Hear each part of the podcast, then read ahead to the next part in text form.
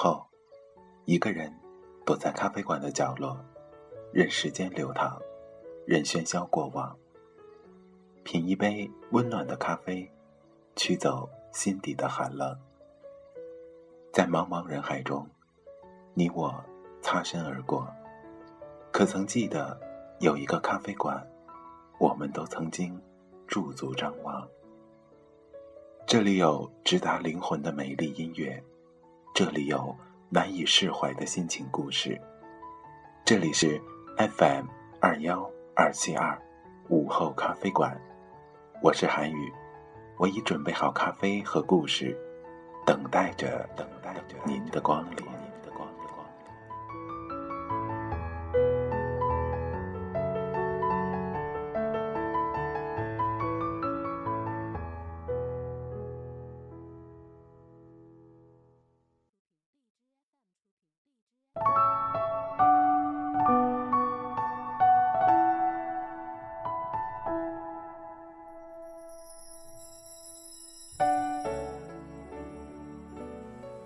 光线下的伤痕，只有自己知道。小琴是和我关系很好的一个前同事。前年辞职后，她到了一家外贸公司上班。由于业绩很好，每年都要跟着大老板飞往国外好几次。大家都很羡慕他，说他跳槽跳得好。英国、德国、荷兰、意大利。这些让无数人向往的城市，任意一个行程下来都是好几万的花费，他就公款免费旅游了好几次。因为这样，就连他爸妈在和亲戚聊天时，都要装作不经意地说起：“我家女儿这次又到了哪儿，又给我们带来了什么。”那一脸的自豪感和满足感，还有那赤裸裸的炫耀，有时候连小琴自己。都觉得尴尬。小琴说：“其实我的工作和生活，并没有表面看起来那么光鲜亮丽。”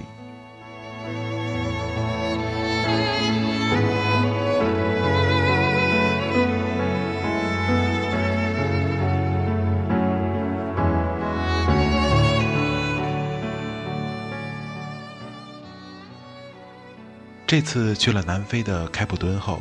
他在朋友圈剖了一张海边的图，蓝天白云，还有海滩上摇摇晃晃的慵散企鹅。评论里大多都是羡慕的字眼，但小琴却私信我说：“我好累呀，昨晚上睡了三个多小时，今天去见了三个客户，跑了一整个岛，晕船吐的胆汁都要吐了出来。出差十天，休息了半天不到，他们还说。”羡慕我。其实不止这些，上上次小琴去了巴西，当街被抢了包包和手机，自己也受了点小伤。甚至因为经常要加班和出差，没时间陪男朋友，两个人之间的隔阂越来越深，导致了最后的分手。而这些，他都没有对其他人说起过。每个人，都有不愿意暴露在人前的伤口。只有在夜深人静时，自己悄悄舔舐着。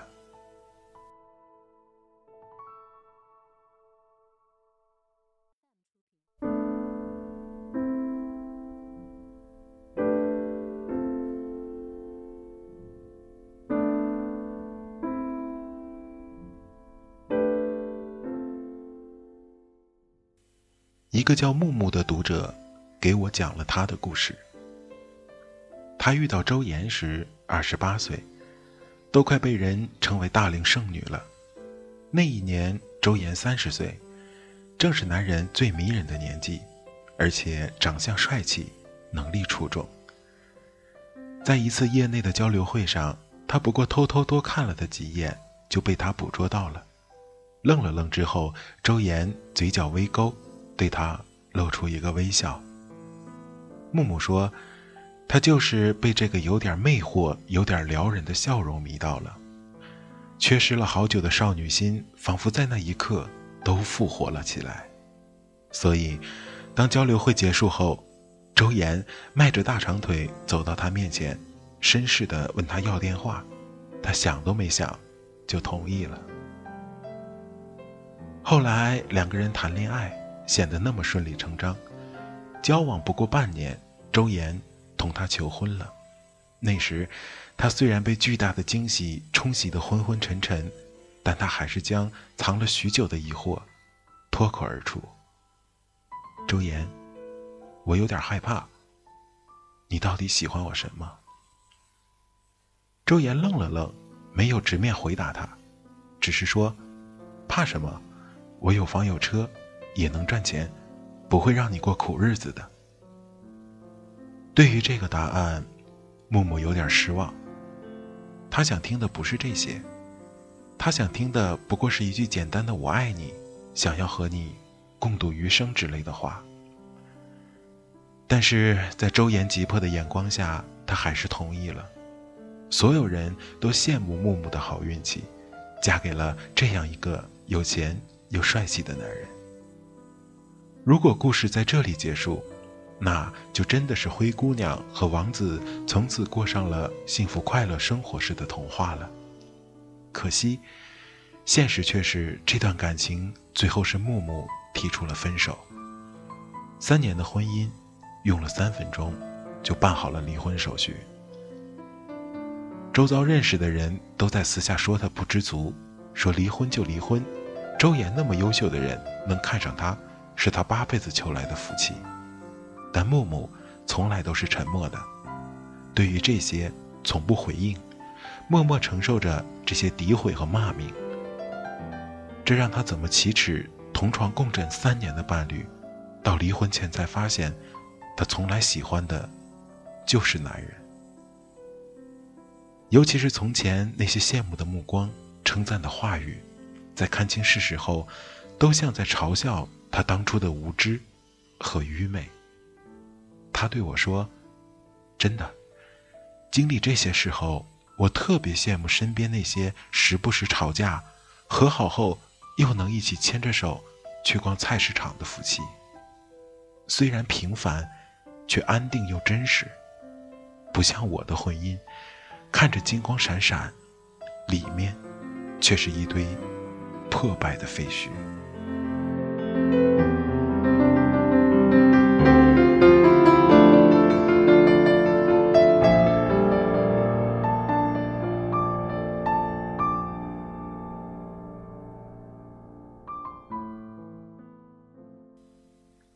在生活中，我们总是羡慕别人拥有自己所没有的东西，比如一个买不起的名牌包包，比如抛在朋友圈里那高端大气的生活方式，比如网红纤细的小蛮腰和诱人的马甲线。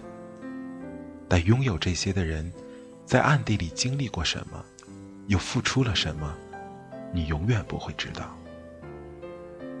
那些潜藏在心底的伤痕和寂寞，流过的泪，受过的伤，在褪下那一身光鲜亮丽的华服后，才能窥见一二。只有经历过那样的人生，才会明白，你现在所拥有的平凡与安定，或许，也是别人期待拥有的生活。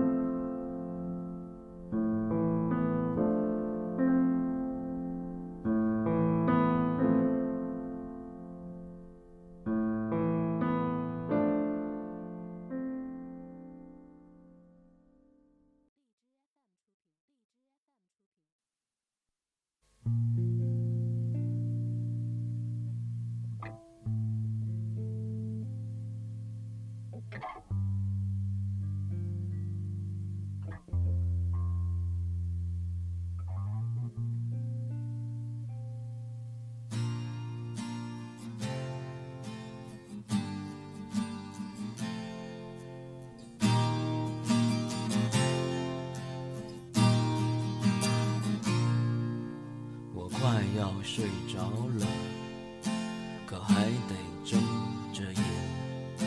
你说呀说不停，我听也听不清。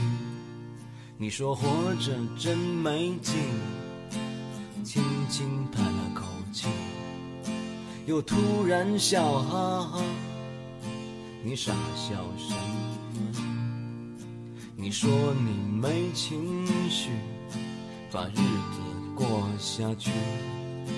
你说他妈的，是生存还是死去？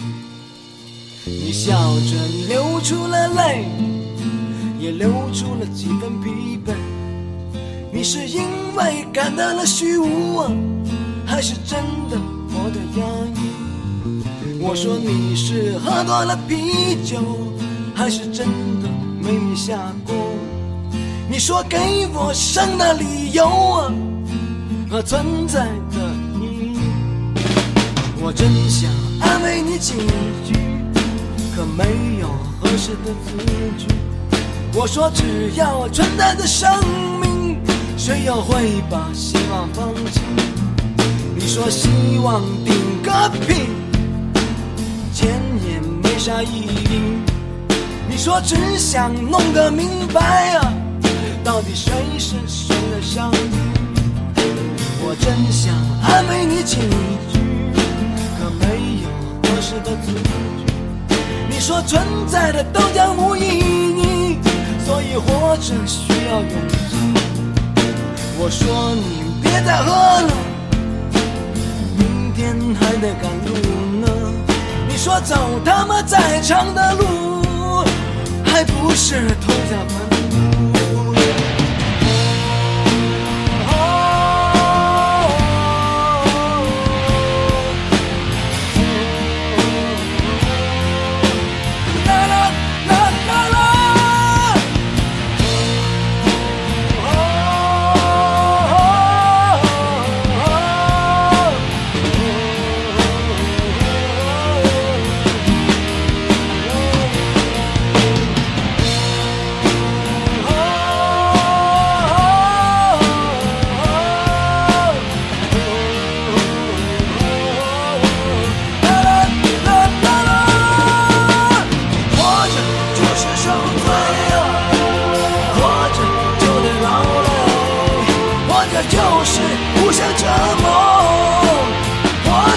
这是不对，